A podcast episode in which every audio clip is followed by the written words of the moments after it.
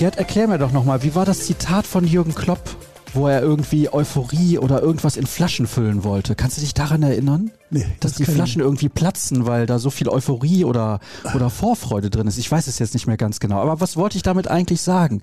Ich freue mich unglaublich auf das Gespräch heute und Gerd Kolbe ist bei uns und deswegen sprechen wir ein wenig über Fußballhistorie bei Borussia Dortmund. Diese Sendung wird übrigens ausgestrahlt zwischen den Jahren, also zwischen Weihnachten und Neujahr. Deswegen haben wir uns auch ein bisschen schicker mit Hemd angezogen und auch ein bisschen was vorbereitet. Ihr solltet, ihr solltet diese Sendung auf jeden Fall schauen bei YouTube. Ihr solltet nicht die Podcast-Variante hören, denn du hast ein paar schöne Sachen mitgebracht. Wir sprechen über das, was vor 25 Jahren passiert ist. Borussia Dortmund gewinnt nicht nur die Champions League, sondern auch den Weltpokal. Das hast du dir gewünscht, dieses Thema. Ich wollte da schon lange drüber sprechen und deswegen freue ich mich auch so sehr darüber, weil ich natürlich selbst schon so alt war, dass ich mich an alles erinnern kann, was damals passiert ist und es ist viel Tolles passiert. Die Frage ist, wo fangen wir denn an? Ja, wo fangen wir an? Wenn man dieses Jahr vor Augen hat, dann kann man eigentlich gar nicht bei 97 beginnen. Da muss man sich mal fragen, wenn wir der Meinung sind, dass dieses Jahr 1997 ein so signifikantes, ein so tolles, ein so faszinierendes gewesen ist, ragt das eigentlich auch heraus, bezogen auf die anderen großen Jahre, die es bei Borussia Dortmund gegeben hat. Da gibt es ja das Jahr 1947, also vor 75 Jahren, da hat Borussia Dortmund zum ersten Mal den FC Schalke im Rahmen einer Meisterschaft um die Westfalenmeisterschaft geschlagen. Da haben wir 3 zu 2 gewonnen und damit wurde dann die Dominanz der Schalker in ganz, West, in ganz Westfalen, wenn man so will, durchbrochen und der BVB trat an die Stelle der übermächtigen Schalker. Damals war es noch was ganz Großes, wenn man in Westfalen die Nummer eins im Fußball war. Das war Schalke elfmal gewesen, en suite hintereinander weg und dann kamen die Borussen, haben den Titel 47 gewonnen und auf einmal ging der Stern des BVB auf. Dann hatten wir das Jahr 1956 mit der allerersten deutschen Meisterschaft auch ein Leuchtturm in der Geschichte von Borussia Dortmund. Dann kam das Jahr 1963. 4. Dezember 1963. Was sagt dir das? War kalt, kann ich auf jeden es Fall sagen. Es war kalt, es war in der Tat, es war 5 Grad unter Null. Und Benfica Lissabon, die damals hierher kamen, um gegen Borussia im Europapokal der Landesmeister zu spielen, die haben sich den Po abgefroren. 19 Grad kälter als in Portugal. Und da kriegte Benfica mit 5-0 ein auf die Mütze. Das gilt ja als das Spiel des Jahrhunderts von Borussia Dortmund. Auch so ein Jahr 1963, wir waren der letzte deutsche Meister geworden, das also wirklich herausragt. 1965 werden wir zum allerersten Mal DFB-Pokalsieger. 1966 Europapokalsieger, der Cupsieger. Das allererste Mal, dass eine deutsche Mannschaft das schafft. 2012 das berühmte Double. Da sind wir wieder bei Jürgen Klopp mit der unvorstellbaren Euphorie, die hier in Dortmund vorherrschte, dass man also immer nur sagen kann, eine staunenswerte Zeit, ein staunenswertes Jahr. Aber das wirklich herausragende ist das Jahr 1997 mit der Champions League, mit dem Gewinn des Weltpokals, aber das geht ja vorher schon los. Das äh, Viertelfinale gegen Auxerre, das Halbfinale gegen Manchester United, dann das Finale. Und ich hatte das unverschämte Glück, das muss man also wirklich sagen. Du warst bei allen dabei. Ich war nicht bei allen dabei, ich war bei allen auf dem Friedensplatz dabei. Ah, wir haben speziell. ja die ja. Spiele das Endspiel übertragen, zum Beispiel. Und wir haben auch zum äh, Halbfinalspiel gegen Manchester United einen Fan-Treff gemacht mit einem Public Viewing, was übrigens die Rettung war dieser Gesamtsituation. Also da haben wir so einiges, wenn man so will, zu besprechen, was also ganz, ganz spannend ist. Jedes einzelne Spiel, ob es jetzt das Spiel ist gegen Osea, ob es das Spiel hier bei uns ist gegen Manchester United oder ob es das Endspiel ist oder auch das Endspiel im Weltpokal am 2.12., das kann jeweils eine eigene Geschichte erzählen. Da bin ich schon sehr gespannt drauf und ich bin mir sicher, die Hörer auch. Ich möchte aber noch mal eine Frage stellen. Wie kann das eigentlich sein, dass du beispielsweise beim Endspiel in München nicht mit dabei gewesen bist? Hast du das freiwillig gemacht? Äh, ich hatte also einen ganz charmanten Beruf bei der Stadt Dortmund und dazu gehörte auch die Organisation von Großveranstaltungen.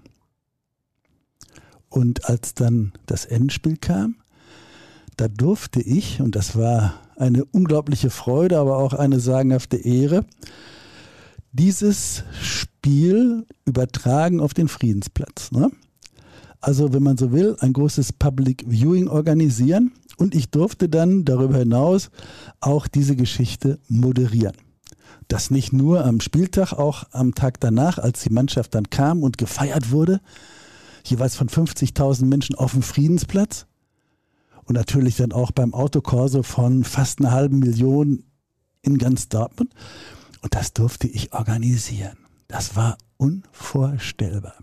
Gespräche mit der Polizei über die Sicherheitssituation. Ne? Dann Gespräche mit den Künstlern, die wir im Vorfeld mit einbezogen haben. Bruno Knust war immer dabei als Beispiel. Oder Pur Harmonie Stichwort You'll Never Walk Alone und andere mehr. Wir haben ja die Leute dann letztendlich über zwei, drei Stunden an das Spiel herangeführt, das ja in den Abendstunden 20.30 Uhr vonstatten gegangen ist. Und das war natürlich toll. Man hatte etwas organisiert, man hatte eine große Leinwand, 60 Quadratmeter groß, die stand auf dem Friedensplatz. Und dann haben wir die Menschen erlebt, wie sie auf den Platz kam. Alle in schwarz-gelb gewandet, alle voller Vorfreude, alle aber auch ein bisschen ängstlich. Alles wartete auf dieses große Spiel. Wir hatten ein Stadion Friedensplatz. Und dann gab es natürlich auch das Stadion in München, das Olympiastadion, in dem dann eben in der Tat in echt dieses Spiel über die Bühne ging. Aber für uns war das natürlich toll. Nicht alle Dortmunder konnten nach München fahren, lag in der Natur der Sache. Aber der Friedensplatz als Stadionfriedensplatz war in Dortmund eingeführt. Das hatten wir ja schon zu Beginn der 1990er Jahre letztendlich äh, eingeführt. Ich kann mich auch erinnern, ich bin 1995, als Dortmund am letzten Spieltag zu Hause gegen den HSV gespielt hat, also in dieser ersten 90er Meistersaison, bin ich auch auf dem Friedensplatz gewesen. Also da war unfassbar viel ja. los, da platzte es aus allen Nähten. Ja, genau. Das durfte ich übrigens auch damals organisieren und moderieren. Dann haben wir uns also damals schon, ja. ohne es zu wissen, kennengelernt. Genau. Ich da oben, du da unten, um es mal so zu formulieren. In den frühen 90er Jahren waren wir ja im UEFA Cup unterwegs und die Spiele wurden übertragen, ich glaube, im deutschen Sportfernsehen. Das war aber damals noch nicht flächendeckend hier in Dortmund oder überhaupt äh, in Nordrhein-Westfalen in Deutschland verbreitet. Ich glaube, es konnten nur 20, 25 Prozent sehen. Da aber die Euphorie so groß war, die Faszination dieser Spiele überschwappte, haben wir dann gesagt, als Stadt Dortmund, in Zusammenarbeit mit der Polizei, in Zusammenarbeit mit dem BVB, wir übertragen die Spiele. Der Friedensplatz ist bestens geeignet, auch von der Größe her. Und äh, natürlich haben wir dann mit den Rechtehaltern, also mit dem deutschen Sportfernsehen gesprochen, dürfen wir das Signal überhaupt verwenden? Wir durften und dann haben wir praktisch von 1991 an in schöner Serie diese UEFA Cup Spiele übertragen. Das war teilweise große Klasse. Wir sind ja immerhin auch sehr weit gekommen etc. pp. Und als dann die rechte Situation äh, wechselte, einmal ging sie zu RTL, dann ging sie zur ARD, da war dann die Situation anders. Die waren flächendeckend erreichbar, sodass also diese äh, Spielübertragung in der Form wie 91 bis 94 nicht mehr erforderlich waren. Aber dann kamen eben bestimmte herausragende Ereignisse, nämlich das Endspiel 95, auch das Endspiel 96 oder das letzte Spiel äh, der Bundesliga-Saison, also jeweils das 34. Das Jahr, wenn man so will, für uns dann den Charakter eines Endspiels hat es, weil danach der BVB eben deutscher Meister war. Und dann haben wir diese Spiele übertragen dürfen und dann sind die Dortmunder in hellen Scharen gekommen und nicht nur die Dortmunder, die Menschen aus der ganzen Region, weil sie eben wussten, es gibt dieses unglaubliche Gemeinschaftserlebnis. Es ist fast so wie im Stadion. Man kann entsprechend mit seinen Freunden, mit, mit Enthusiasten ein solches Spiel erleben. Ja, und das war große, große Klasse. Und als wir dann in der Tat ins Endspiel kamen, gegen Juventus Turin. Da war es also fast eine Pflicht für uns als Dortmund, als Stadt Dortmund, als BVB, als Polizei zu sagen, okay, dieses Spiel wird auch übertragen. Alles war organisiert. Wir hatten über die Presse natürlich auch Werbung gemacht. Die Dortmunder fieberten dem Ereignis entgegen. Und wir hatten das Signal nicht. Oh. Das war also, ich habe teilweise Blut und Wasser geschwitzt. In der Nacht vor dem Endspiel um 0.30 Uhr bekam ich aus München einen Anruf, dass das Signal zur Verfügung stehen würde. Da sind mir 25 Steine vom Herzen gefallen.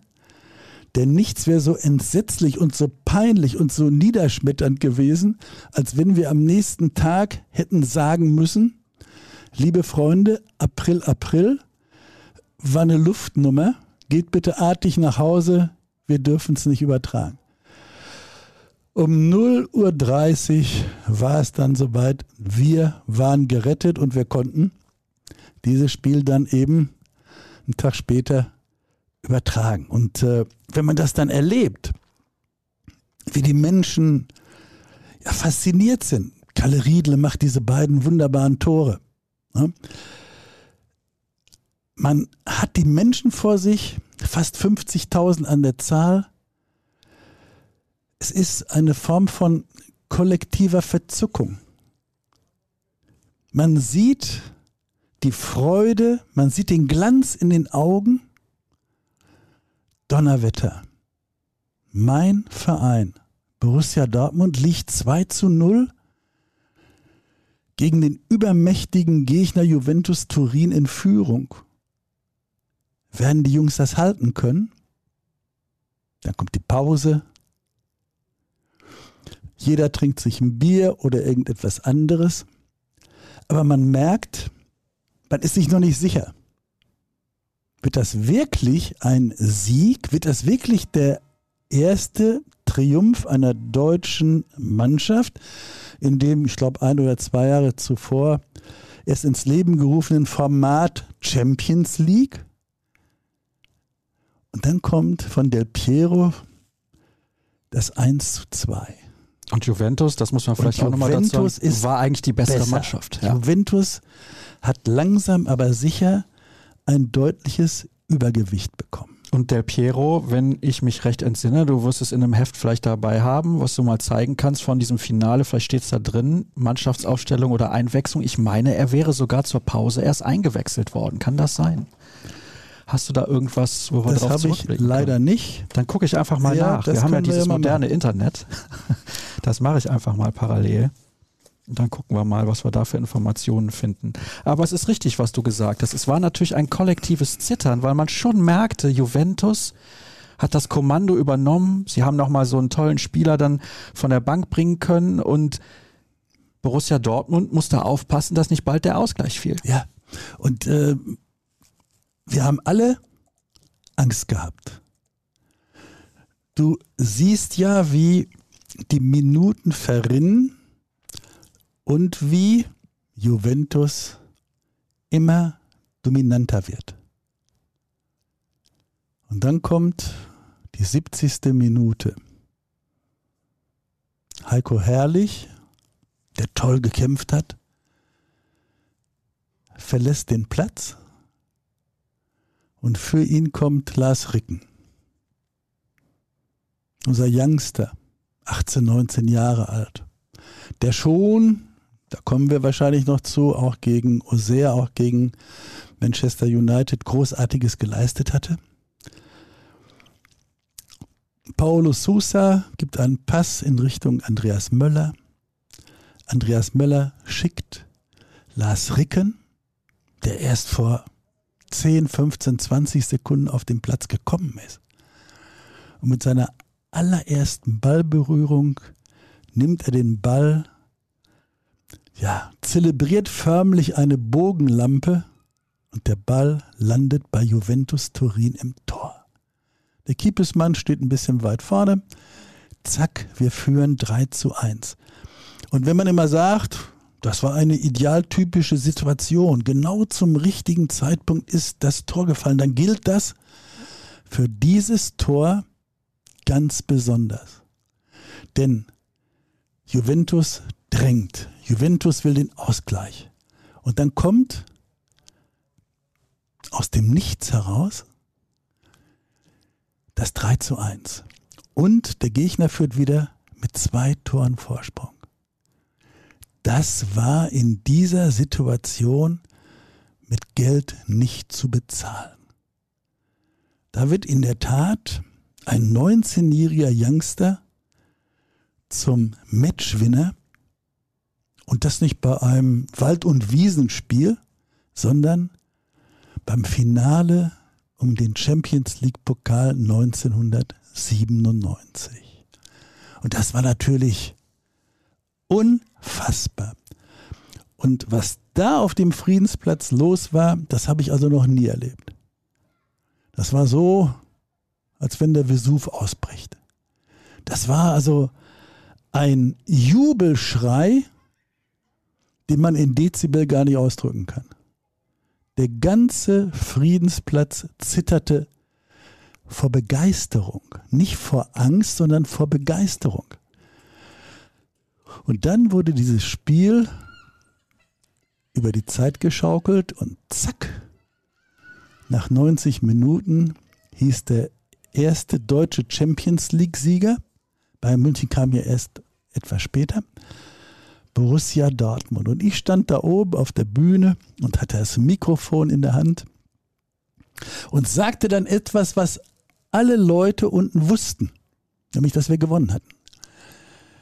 Aber mit dem Mikro kannst du das so wunderschön in der Beschallung dann rüberbringen.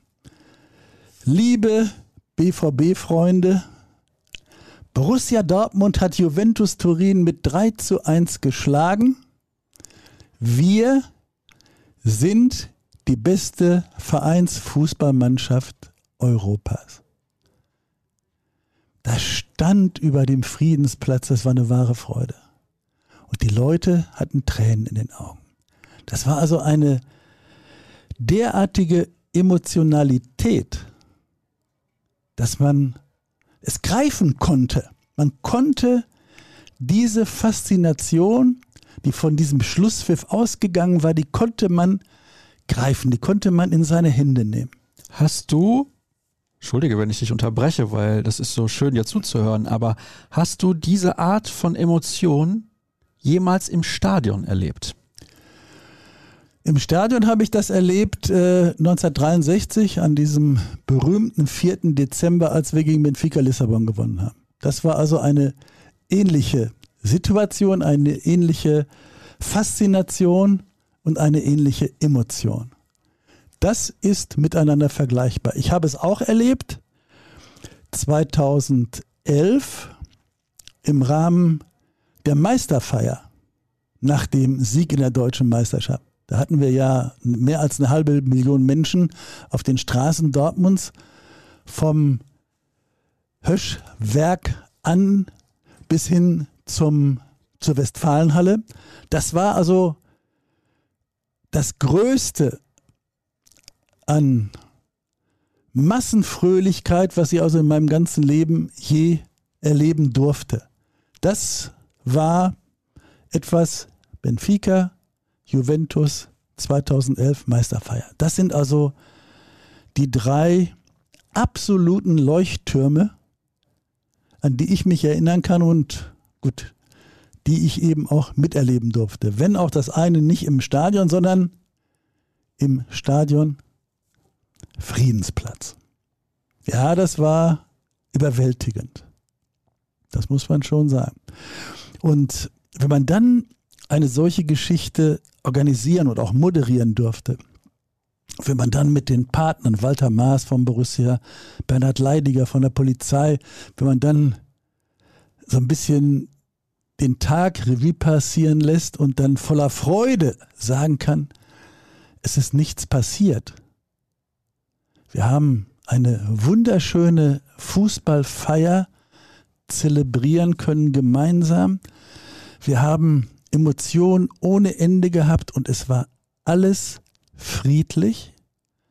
Es war alles schön.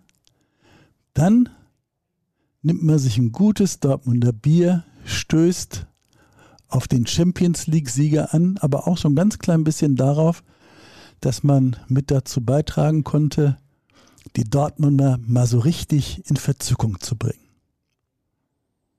Das klingt so, als wäre es gestern gewesen. Es ist aber ja schon 25 Jahre her. Ja, es ist richtig. Es ist schon 25 Jahre her. Aber diese Dinge, ja, die wirken ja nach. Ne? Die klingen immer in einem. Und wenn man sich eben über Borussia Dortmund unterhält und seine eigenen Erinnerungen dann so ein bisschen aufbereitet und Revue passieren lässt, dann kommt man immer auf diese Kristallisationspunkte. Das ist also eindeutig. Genauso wie ich auch heute noch an das allererste Spiel gerne denke, das ich im Stadion Rote Erde erlebt habe. Da war ich neun und meine Familie war gerade erst von Itzehoe nach Dortmund gekommen. Äh, das war also am 21. Mai 1953 vier, drei, vier Tage vor Pfingsten und dann spielte Borussia Dortmund in der Roten Erde gegen den HSV. Vorrundenspiel um die deutsche Meisterschaft. Was ja für jemand, der aus Itzehoe kommt, eigentlich der Verein überhaupt ist. Ja, vor allem musst du dabei sehen, Itzehoe, der ISV 09, mein Verein, mein allererster Verein, da habe ich mit drei oder vier Jahren das erste Spiel mit meinem Vater gesehen, hatte drei, vier Wochen vorher gegen diesen HSV mit 9 zu 1 verloren. Jetzt kommt also der HSV hierher und wir gehen dahin und ich frage mich, machen die das mit dem BVB auch? Und der BVB gewinnt 4-1. Das war zum einen Rache für Itzo und zum anderen für mich der Ausgangspunkt zu sagen, jo, dem Verein kannst du dein Herz schenken. Zumal beim BVB ja auch schon solche Leute spielten wie Adi Preisler, Heini Kwiatkowski im Tor, Alfred Nipiklo.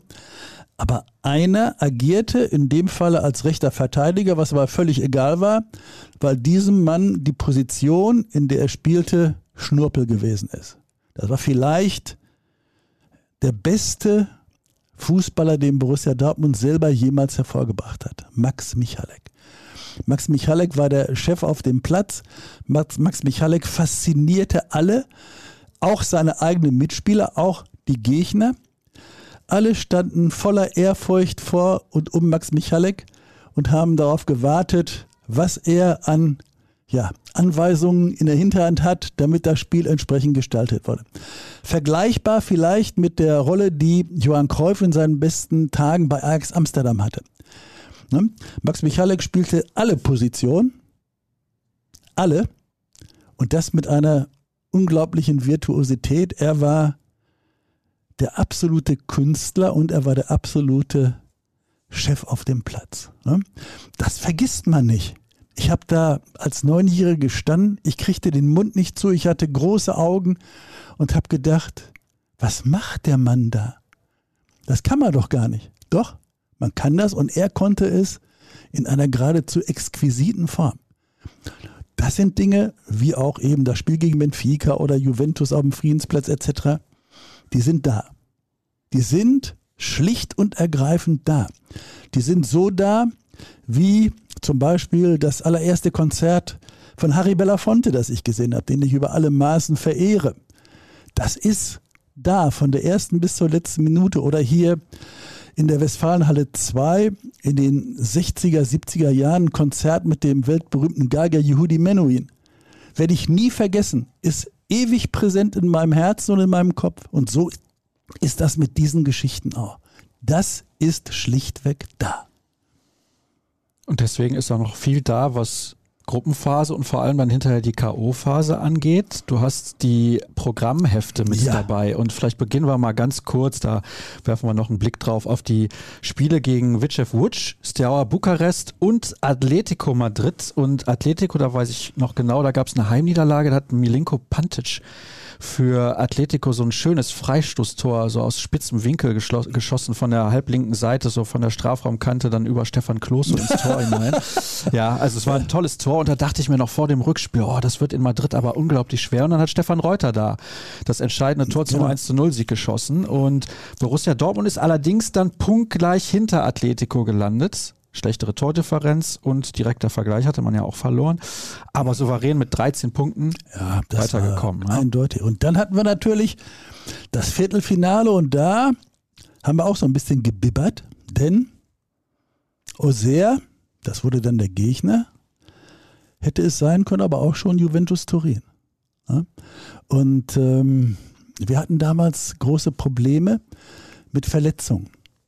Also im ersten Spiel gegen Auxerre, das wir dann 3-1 gewonnen haben, da war unsere Abwehr praktisch verletzt oder gesperrt. Also ob es jetzt Sammer war oder Kohler oder Julio, äh, Stefan Reuter etc. Da war nichts. Da musste also von Ottmar Hitzfeld unglaublich improvisiert werden. Hat geklappt, wir haben 3-1 gewonnen. Und im Rückspiel haben wir dann 1 zu 0 gewonnen. Wer hat das Tor gemacht? Natürlich Lars Ricken. Natürlich Lars Ricken, ich ja, glaube so 8., 9., 10. Minute. Schönes, wunderschönes Tor. So, und dann hatten wir Auxerre auch abgehakt. Das war natürlich toll. Wir hatten da übrigens auch wieder eine Begegnung, eine, wenn man so ein Wiedersehen mit dem allerersten Australier, der bei Borussia Dortmund gespielt hat. Weißt du noch, wer das gewesen ist? Also Ned Selic hat auf jeden Fall für Borussia Dortmund gespielt. Also Ned Selic hat auf jeden Fall für Borussia Dortmund gespielt und ist dann anschließend zu Auxerre gegangen und war dann also letztendlich eben in dem Spiel unser Gegner. Und dieses Spiel hier gegen Auxerre hatte also noch eine andere Besonderheit. Unser Stadion war vergrößert worden. Unser Westfalenstadion hatte ja ursprünglich mal 53.600 Plätze. Dann 92 ist es zurückgebaut worden, da waren es nur noch 42. Dann hat der BVB 1995 das Stadion für eine symbolische Mark von der Stadt Dortmund übernommen und dann ausgebaut. Und in diesem Spiel gegen Auxerre, da waren zwei Tribünen dann fertig und wir hatten auf einmal ein Stadion, das ein bisschen merkwürdig aussah von der Anmutung her, das aber so 56, 57.000 Menschen fasste. Und das wurde dann gegen Auxerre eingeweiht. Das war also durchaus, ja, sehr markant für uns, jetzt mal als Nebenschauplatz. Aber da hatten wir schon dann den Blick, aha, jetzt wird auch noch die, jetzt werden auch noch die beiden anderen Tribünen ausgebaut, dann haben wir 68.000 und dann kommen eventuell noch, Stichwort finaltaugliches Stadion, die Ecken hinzu, dann sind wir bei 80, 81, 82.000. Und einer der ganz wichtigen, einer der ganz markanten architektonischen Punkte war in der Tat dieses Spiel dann gegen Auxerre. Girü hieß, glaube ich, der Trainer ja, von Auxerre. Ja, ein, absolut. Ewigkeiten dort gewesen. Ach, ein wunderbarer Knabe. Ich glaube, 25 Jahre war er da. Trainer oder Manager, wie auch immer. Und äh, auch eine sehr imposante Erscheinung mit großer Ausstrahlung. Er hat also einen, ich sag mal, bühnenfüllenden Charakter gehabt, eine bühnenfüllende Präsenz. Ein toller Typ. Und der hatte ja auch so sehr auch echt was gemacht, das muss man schon sagen. Naja, aber jetzt hatten wir sehr abgehakt. Ja, und dann kam Manchester United mit Cantona und diesen ganzen Granaten. Und äh, also ja wir müssen uns nichts vormachen. Borussia Dortmund war in diesen Duellen der klare Außenseiter. Alle haben gedacht, Manchester United würde in das Finale einziehen. Ja, selbstverständlich. Nur, wir sollten auch mal eines dabei sehen. Wenn wir uns jetzt mal angucken, Stefan Kloß, Julio Cesar, vielleicht der beste Abwehrspieler, den wir hier in Dortmund gehabt haben. Kollege Sammer, Kollege Kohler, Kollege Reuter, Paulus Sousa, Andreas Möller, ja, Stefan Chapuisat, Riedle. Riedle. So, das ist Weltklasse.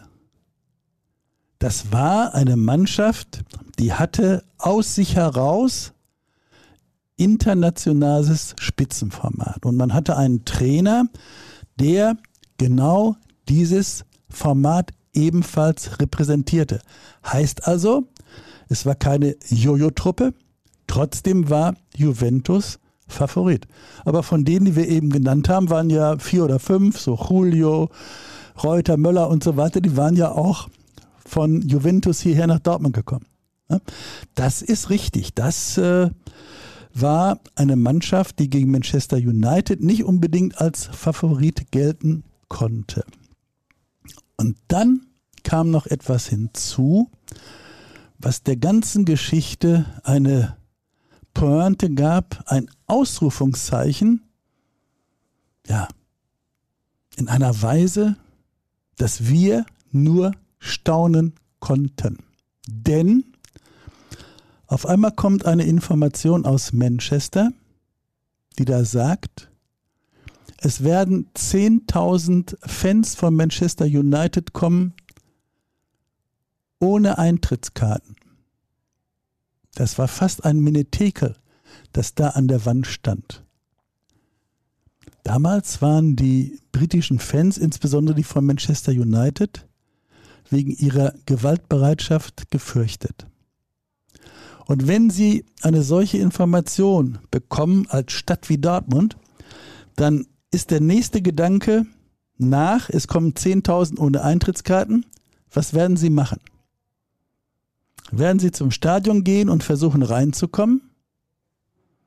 Werden Sie im Zweifel hier der Innenstadt Unsinn machen, vielleicht sogar in Anführung Verwüstung hinterlassen?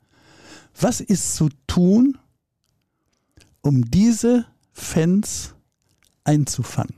Was habt ihr damals gemacht, damit ihr euch keine Sorgen machen müsst, was ihr wahrscheinlich trotzdem extrem gemacht habt? Ah. Wir haben also gesagt, okay, wir haben 1987 die Fan-Treffs vor den internationalen Spielen erfunden hier in Dortmund. Bernhard Leidiger von der Polizei, ein genialer Mann, war also der Impulsgeber. Dann haben wir die Public Viewings weltweit erfunden. Das ist eine Erfindung, die aus Dortmund stammt. Da sind wir 1989 mit angefangen. Stichwort DFB-Pokalendspiel. Dann haben wir uns zusammengesetzt und haben gesagt, okay, wir werden dieses Spiel auf dem alten Markt übertragen. Das war nicht vorgesehen. Wir werden eine große Informationskampagne machen in, äh, in Manchester. Wir gehen über den Rundfunk, wir gehen über die Printmedien etc. und werden dann die Fans einladen, zu uns zu kommen auf den alten Markt. Und werden ihnen sagen, da könnt ihr das Spiel sehen. Und werden alle, die kommen, mit dem Schlag Erbsensuppe empfangen. Und wir werden ein ganz spezielles Programm auflegen. Wir haben also den Stadionsprecher aus Manchester geholt, einige Leute aus Manchester und Umgebung, die fröhlich dann zur Klampfe griffen und Musik gemacht haben, neben Pur Harmonie, neben Bruno Knus und so weiter. Und wir haben geschaut, wen wir von den Spielern, eventuell der Gegenwart oder auch der Vergangenheit, hierher zu uns holen könnten, um sie auf der Bühne zu präsentieren. Jetzt muss man Folgendes wissen. Das allererste wirkliche Europapokalspiel, das der BVB jemals bestritten hat, war im November 1956 gegen Manchester United. Das war damals diese Mannschaft, die sogenannten Busby Babes, die dann am 6. Februar 1958 in München-Riem abgestürzt sind. Da sind ja sechs, sieben, acht zu Tode gekommen. Zu denen, die hier in Dortmund damals äh, vor Ort waren, gehörte unter anderem Bobby Charlton. Sir Bobby Charlton, der große Schlachtenlenker der WM 1966. Und wir wussten auch, ein Alec Guinness, der damals auch gespielt hatte, Bobby Charlton hat 56 hier bei uns auf der Bank gesessen, äh, lebte auch noch und wohnte auch noch in Manchester. Also haben wir Kontakt aufgenommen zu Manchester United und haben dann mit denen diese Situation besprochen. Wäre es eventuell denkbar, dass zu diesem Spiel, zu uns auf den Friedensplatz, äh, auf den alten Markt, auf unsere Bühne Sir Bobby kommen konnte, eventuell zusammen mit Alec, und dass wir die dann präsentieren können. Und äh, unsere Gesprächspartner aus Manchester fanden diesen Gedanken regelrecht faszinierend. Zu dem Zeitpunkt wusste ich nicht, noch nicht genau, warum. Ich hatte zwar Ehrfurcht vor Sir Bobby. Wir alle wussten, was das für ein unglaublicher Fußballer war. Und äh, du wirst ja nicht von der Queen geadelt, nur weil du mal Weltmeister geworden bist. Da muss auch dann eine Persönlichkeit hinterstecken, die letztendlich Rang hat. So. Und dann haben wir also unseren Fan-Treff und hatten unsere Musikparts und der Stadionsprecher war da und so weiter und so fort. Und dann sage ich zu den Leuten so, und jetzt kommen zwei ganz besondere Gäste. Zum einen Alec Guinness, der damals gespielt hat, 56 und München Riem überlebt hat und Sir Bobby Charlton. Ich habe in meinem ganzen Leben noch nie eine solche Reaktion erlebt.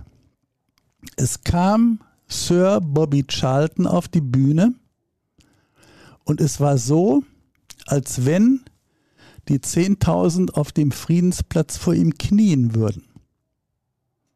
Jene, die uns avisiert waren als gewaltbereite Fans, die im Zweifel die Innenstadt um die Ecke bringen, standen voller Faszination, fast anbetend auf dem alten Markt und lauschten dem großen Sir Bobby Charlton der sie also dann begrüßte, der erzählte, dass er 56 hier in Dortmund schon mal gewesen ist, dass er auch zu der Mannschaft gehörte und so weiter. Viele von denen sind ja an dieser berühmten Mauer da in Old Trafford, äh, die, von den Verstorbenen mit ihren Ehrenplätzen und so weiter. All dieses hat er erzählt. Und dann hat er sie im Grunde eingeschworen auf einen friedlichen Verlauf dieses Spieles. Es war unglaublich. Ich habe so etwas noch nicht erlebt. Ich hatte also Franz Beckenbauer auf der Bühne, Dino Zoff, äh, viele, viele andere, auch aus Dortmund, ob es jetzt Sammer war oder Möller oder weiß der Teufel. Aber dieser Mann, der strahlte eine derartige Faszination aus, um den war eine so unvorstellbare Aura, dass man nur staunen konnte. Und die Wirkung dieses Messias, dieses Fußball-Messias, sagen wir mal so, auf die, die da unten standen, die war fulminant. Das kam mit einer derartigen Friedenswucht, dass alle staunten an seinen Lippen hingen und voller Faszination dem lauschten, was er ihnen zu sagen hat. Und jetzt war eben diese Botschaft auch noch so wunderschön. Ne? Und alle haben dann voller innerer Freude dieses Spiel auf dem Friedensplatz, äh, auf dem alten Markt erlebt. Und jetzt muss man ja Folgendes dabei sehen. Borussia hat ja gewonnen. Ja, dieses berühmte Tor von Tretschok, von äh. Von diesem Augenblick an war meine Frau ein unglaublicher Fan von ihm, denn das war ein sagenhaftes Tor. Gut, jetzt, ne? Und dann hast du aber hier 10.000 Menschen, von denen 8.000, 9.000 aus Manchester gekommen sind, die ihre Mannschaft gewinnen sehen möchten. Was aber nicht passiert.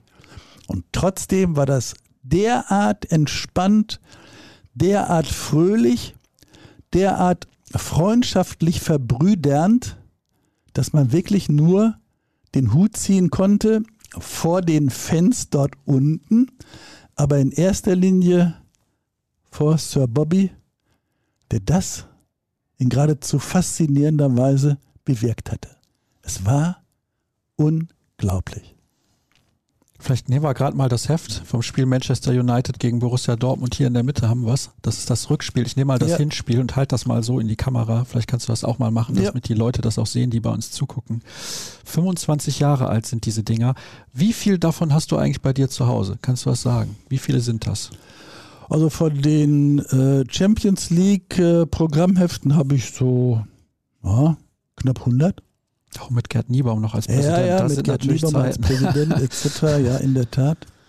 Vielleicht nochmal das Mannschaftsfoto von früher, damit ihr euch das auch angucken könnt, falls ihr, wie gesagt, das Video anschaut und nicht beim Podcast reinhört. Manchester United haben wir natürlich da auch als Gegner. Glaubst du im Übrigen, dass diese, dieser Umgang von Bobby Charlton und das, was die Fans von Manchester United dann in Dortmund erlebt haben, auch so eine Art Wirkung hatte noch für das Rückspiel, denn daran kann ich mich auch noch sehr gut erinnern. Das war ja ein Spiel, wo Manchester United gefühlt die ganze Zeit im Strafraum von Borussia Dortmund unterwegs war und wir erinnern uns alle an diese ah. legendäre Rettungstat von Jürgen Kohler mit der Sohle gegen Eric Cantona. Aber was ja auch in Erinnerung geblieben ist, ist der unglaubliche Respekt der Zuschauer vor Borussia Dortmund, Ihre Mannschaft ist im Old Trafford zu Hause als Favorit ausgeschieden, obwohl sie ein sensationelles Spiel gemacht ja. haben, dürfen wir nicht vergessen. Ja. Und eigentlich hoch hätten gewinnen müssen, sehr wahrscheinlich. Aber trotzdem hatten sie Respekt, dass Borussia Dortmund es geschafft hat. Glaubst du, da besteht ein Zusammenhang eventuell? Meines Erachtens besteht da ein Zusammenhang. Denn Manchester, Manchester United hat vor dem Rückspiel in Manchester einen Fan-Treff improvisiert. Auch da sind dann die Fans von Borussia und die Fans von Manchester auf einem großen Platz zusammengekommen und haben auch gemeinsam gefeiert und sich auf das Spiel eingestimmt. Und diese Situation, das ist ja im Grunde eine Deeskalationsstrategie. Ne? Der DFB, die UEFA waren strikt dagegen, wir können die Fans nicht zusammenholen. Das geht nicht. Und dann zeigt sich, dass die Fans untereinander auf einmal sich verbrüdern und, wenn man so will, fußballfreundschaftlich miteinander verbunden sind. Und das hat es in Manchester auch gegeben. Und diese Gesamtsituation, wenn man so will, mit dem Ausgangspunkt Dortmund, im Stadion war es ja auch unglaublich fair und friedlich, im Vorfeld der Fan-Treff, dieses Paket ist dann zu einem Paket auch in Manchester geworden und hat das dann so zu einem schönen Gesamtkunstwerk zusammengefügt. Das hat mit Sicherheit miteinander zu tun gehabt. Da bin ich also gewiss. Ja, wir können noch ein bisschen über das Rückspiel plaudern, bevor wir dann gleich zum großen Finale in Tokio kommen. Weil wir haben ja jetzt eben schon angerissen, das Endspiel gegen Juventus haben wir darüber gesprochen, ganz am Anfang sogar schon. Wir haben gesprochen über diese Spiele gegen Auxerre, über das Spiel jetzt gegen Manchester United und gleich dann, wie gesagt, das Weltpokalfinale noch im Dezember 2000, nee, sag ich 2000, völliger Blödsinn, 1997 gespielt, so ist natürlich richtig. Und dann haben wir aber dieses legendäre Rückspiel in Manchester. Das war auch so ein Spiel, wo man die ganze Zeit vom Fernseher gesessen hat und man hat gezittert, gezittert, gezittert, weil man eben diese Spannung hatte und auch dieses Gefühl, dass wenn man das vielleicht mal schafft, diesen Titel zu gewinnen, dann ist es wahrscheinlich in dieser Saison. Das ist richtig. Also klar, die Anlage des Spiels, des Rückspiels war in der Tat so, ja, dass Manchester dominierte, dass äh, die Gefahr, in Rückstand zu geraten, unglaublich groß war. Und dann hätte sich natürlich Menu auch in einen Rausch spielen können. Und dann wäre es natürlich hart geworden. Aber wir haben ja eben auch gesehen, dass wir aus einer unglaublich stabilen Abwehr herausgespielt haben. Auch da war Julio Cesar ja verletzt. An dessen Stelle trat dann ja Kreh. Aber äh, insbesondere eben Sammer, Kohler. Kohler hat vielleicht, ja, wenn man jetzt sagt, sein bestes Spiel überhaupt gemacht. Äh, dann ist das wahrscheinlich falsch. Das kann man ja abschließend nicht beurteilen. Aber es war mit absoluter Sicherheit nicht nur eine Weltklasse-Partie, sondern es war auch eines seiner besten Spiele überhaupt. Und das gilt ja analog auch für alle anderen. Ne, die Mannschaft hat sich zerrissen, die Mannschaft hat gekämpft, die Mannschaft stand wie ein Bollwerk und das war natürlich ganz, ganz stark. Und als dann Eric Cantona mit dieser unvorstellbaren Szene, als dann Kohler mit der liegend mit der Fußspitze den Ball wegspitzelte und so weiter. Das macht natürlich auch was mit der eigenen Mannschaft. Borussia war auf einmal deutlich präsenter. Man sah, aha, ne? Die Brust ist stolz geschwellt und beim Gegner, ja, was, wir können ja machen, was wir wollen, der geht ja nicht rein. Das war natürlich dann ganz, ganz toll. Aber es ist in der Tat, also A muss man sagen, um Champions League-Sieger werden zu wollen, muss man ein unglaublich klasse Team haben. Man muss ein schönes Quäntchen Glück haben und in der Tat eine solche Trophäe zu erreichen, ist der Olymp. Das ist also eindeutig. Denn wenn wir sehen, diese Spiele gegen Manchester, dann das Spiel gegen Juventus, davor gegen Auxerre und, und, und, da muss unvorstellbar viel zusammenkommen. Da muss eine geniale Mannschaft sein, da muss ein genialer Trainer sein, da muss ein intaktes Umfeld sein und, und, und. Das kriegt man nicht alle Tage. Insbesondere nicht als Borussia Dortmund. Das wissen wir ja nun mittlerweile später, da kann man ja auch mal dran sehen, wie viel Pech dazu führen kann, dass man eventuell nicht ein Finale erreicht. Nehmen wir mal einfach den, vier, den ersten Vierten 1998, der berühmte Torfall zu Madrid. Ne?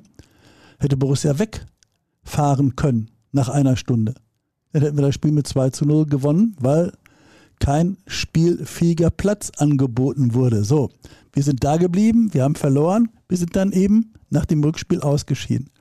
Das ist dann eben Pech oder die Geschichte 2013 in Wembley, ne?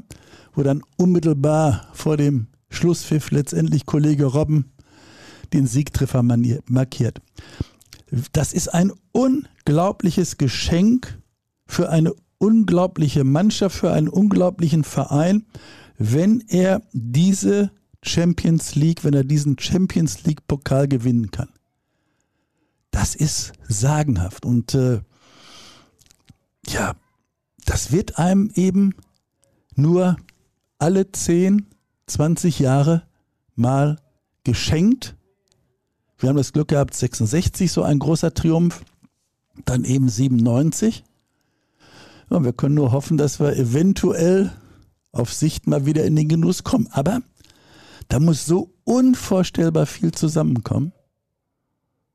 Und das war 1997 der Fall.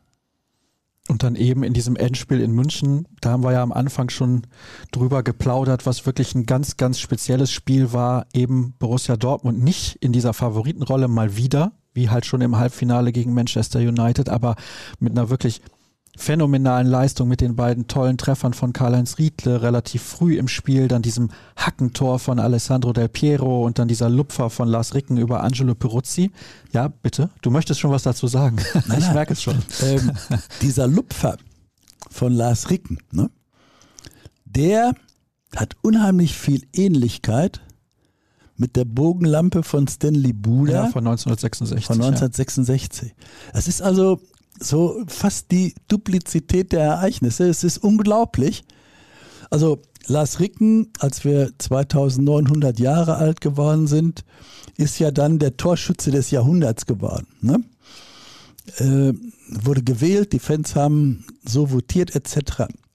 Das Tor von Stanley Buda ist dann das Tor des Jahrhunderts des BVB Römisch 2, ohne jede Frage. Das ist natürlich sagenhaft. Und wenn man das so sieht, dann kann man doch sagen, das ist ja ein Ding. Da hat der Fußballgott ja Regie geführt, als er das Füßchen von Lars Ricken genau so geführt hat, wie es dann letztendlich zu diesem Schuss gekommen ist. Das war schon eine tolle Geschichte, kann man nicht anders sagen.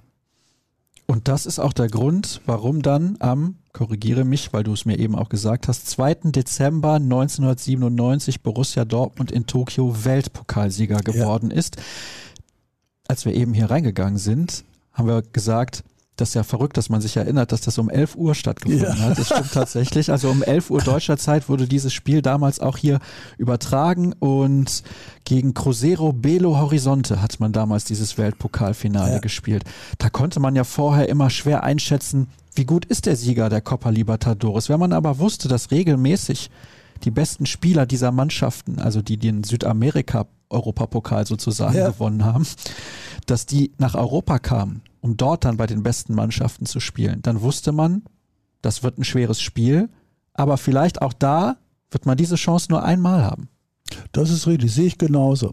Und äh, für Belo Horizonte hatte dieser in Anführung Weltpokal noch eine etwas andere Bedeutung als äh, hier für Borussia Dortmund. Wir waren zwar Champions League-Sieger, wir wollten auch den Weltpokal gewinnen. Aber dann gab es hier auch Stimmen in der Presse, die sagten dann, naja, das ist ja so ein bisschen eine Mogelpackung, das ist ja äh, das Spiel des Champions League-Sieger gegen den Südamerikameister, aber alle anderen, Ozeanien und Asien und Afrika etc., sind dann also, oder Nordamerika sind nicht mit dabei. Also sind wahrscheinlich die beiden herausragende Mannschaften dieser Kontinente. Aber ob es nun wirklich ein Weltpokal im klassischen Sinne ist, müssen wir mit einem Fragezeichen versehen. Das wurde also hier so ein bisschen, ja, so als Negativum in den Raum gestellt. Eigentlich äh, wurde das, mh, hm, das überfrachtete die Situation ein bisschen. Aber für die Südamerikaner war das der Kracher schlechthin. Denn das war ja so, die haben ja dann noch drei Superstars zusätzlich verpflichtet. Also Bebeto zum Beispiel wurde ja allein für dieses Spiel dann von Belo Horizonte engagiert und äh, dann hat man ja auch gedacht, oh ja, Bebeto, oh, Weltmeister 94, juhu, das ist natürlich, das wird der brasilianische Superstar dieses Spieles. Und wer war der brasilianische Superstar dieses Spieles? Ein Dortmunder, Julio Cesar, war der beste Brasilianer, der in diesem Spiel auf dem Platz stand. Julio war große, große Klasse. Andreas Möller war in Superform, wurde auch als bester Spieler des Turniers ausgezeichnet. Das äh, Endspiel galt ja auch als Toyota Cup. Deswegen, ich wollte gerade sagen, hat er da nicht so einen ja, Toyota hat er bekommen? So einen Mittelklassewagen ja. aus dem Hause Toyota bekommen. Und äh, das war toll. Für uns Dortmunder war es spannend. Denn der BVB hatte gesagt, ist okay. 11 Uhr morgens, naja, dickes Ei. Aber wir riskieren es. Wir übertragen das Spiel auf Großfläche ins Westfalenstadion. Und da waren dann ja auch 10.000 Leute. Immerhin, es war, also ich glaube, ein Dienstag oder so. Und dann um 11 Uhr morgens, also ein Arbeitstag, 10.000 Leute. Da konnte man schon mal sehen, aha, die Dortmunder, ne, die stehen zu ihrem Club. Ja, und dann äh, haben wir da im Stadion erlebt, wie der BVB eben diesen Weltpokal gewonnen hat. Erst sah so aus, hm, wollen die uns an die Wand spielen? So eine Viertelstunde, da haben die dann wirklich gezaubert und da konnte man diese unglaubliche brasilianische Spielkultur erleben und sehen. Und dann haben wir uns befreit, dann kam das 1-0 durch Michael Zark. Und dann ging es zur Halbzeit und da hat man schon gesagt, ach, guck mal da, hm? Wir haben also eine halbe Stunde eigentlich nicht nur gut gespielt, sondern das Spiel auch dominiert. Zweite Halbzeit beginnt genau wie die erste. Machen die also wieder einen Feuertanz, aber das dauerte auch wieder nur eine Viertelstunde. Und dann, ich glaube, Heiko Herrlich hat dann das 2 zu 0 geschossen. Ja, und dann hatten wir natürlich alles erreicht. Alles erreicht. Dann waren wir eben auch Weltpokalsieger. Und Es gibt also eine wunderschöne kleine Petitesse am Rande. Unser damaliger Oberbürgermeister war Günther Samtlebe. Und Günther Samtlebe war BVB-Fan und voller Stolz. Jetzt hatte also sein BVB die Champions League gewonnen und den Weltpokal.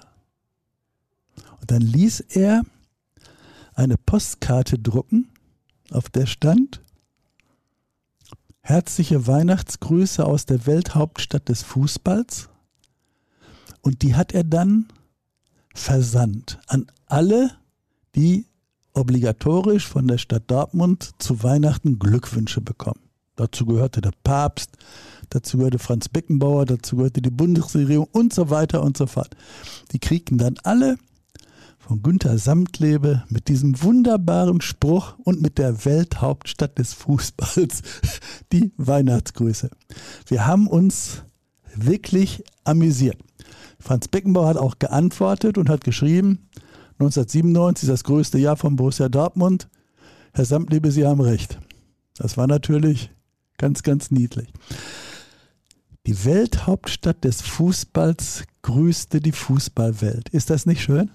Ja, und es gab ja jetzt dann auch vor zehn Jahren, als das Double gewonnen wurde, die Plakate an der B1, wo dann stand, willkommen in der Doublestadt. Genauso also ist es. Wahrscheinlich so ein bisschen, bisschen in Anlehnung, genau. angelehnt an damals. Ja, das war ein unglaublich tolles Jahr. Was ist da so deine schönste Erinnerung daran? Ist das diese Geschichte mit Bobby Charlton? Ja, ohne Frage.